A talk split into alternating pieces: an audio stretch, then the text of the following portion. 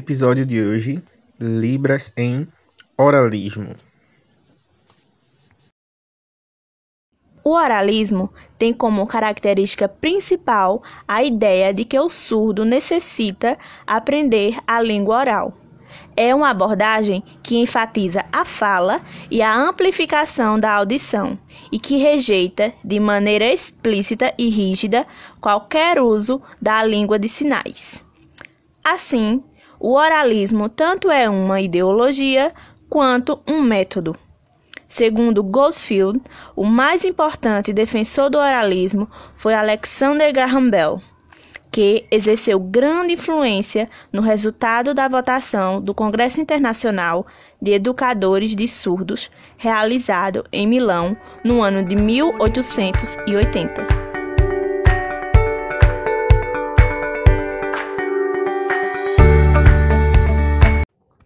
No Congresso, foi colocado em votação qual método deveria ser utilizado na educação dos surdos. O oralismo venceu e o uso da língua de sinais foi oficialmente proibido. Ressalta-se que foi negado aos professores surdos o direito de votar. No início do século XX, a maior parte das escolas em todo o mundo deixa de usar a língua de sinais. A oralização passa a ser o principal objetivo da educação das crianças surdas, e para aprenderem a falar, passavam a maior parte do seu tempo nas escolas recebendo treinamento oral. O ensino das disciplinas escolares foi deixado para segundo plano, levando a uma queda significativa no nível da escolarização dos alunos com surdez.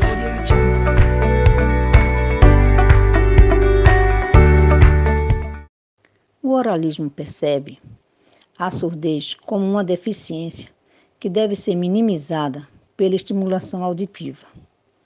E essa estimulação possibilita a aprendizagem da língua oral, proporcionando assim uma integração do surdo com a comunidade ouvinte.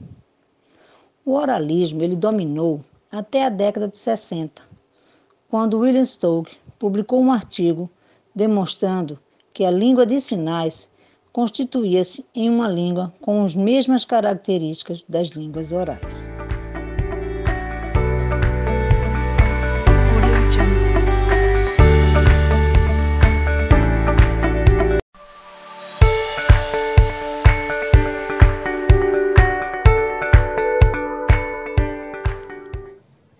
Episódio de hoje: Libras em Oralismo. O oralismo tem como característica principal a ideia de que o surdo necessita aprender a língua oral. É uma abordagem que enfatiza a fala e a amplificação da audição e que rejeita, de maneira explícita e rígida, qualquer uso da língua de sinais. Assim, o oralismo tanto é uma ideologia quanto um método.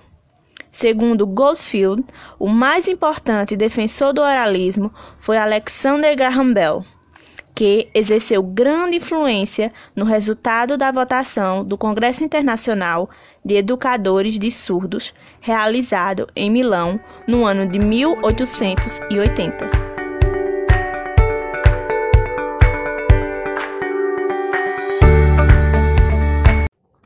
No Congresso, foi colocado em votação qual método deveria ser utilizado na educação dos surdos. O oralismo venceu e o uso da língua de sinais foi oficialmente proibido. Ressalta-se que foi negado aos professores surdos o direito de votar. No início do século XX, a maior parte das escolas em todo o mundo deixa de usar a língua de sinais. A oralização passa a ser o principal objetivo da educação das crianças surdas, e para aprenderem a falar, passavam a maior parte do seu tempo nas escolas recebendo treinamento oral. O ensino das disciplinas escolares foi deixado para segundo plano, levando a uma queda significativa no nível da escolarização dos alunos com surdez.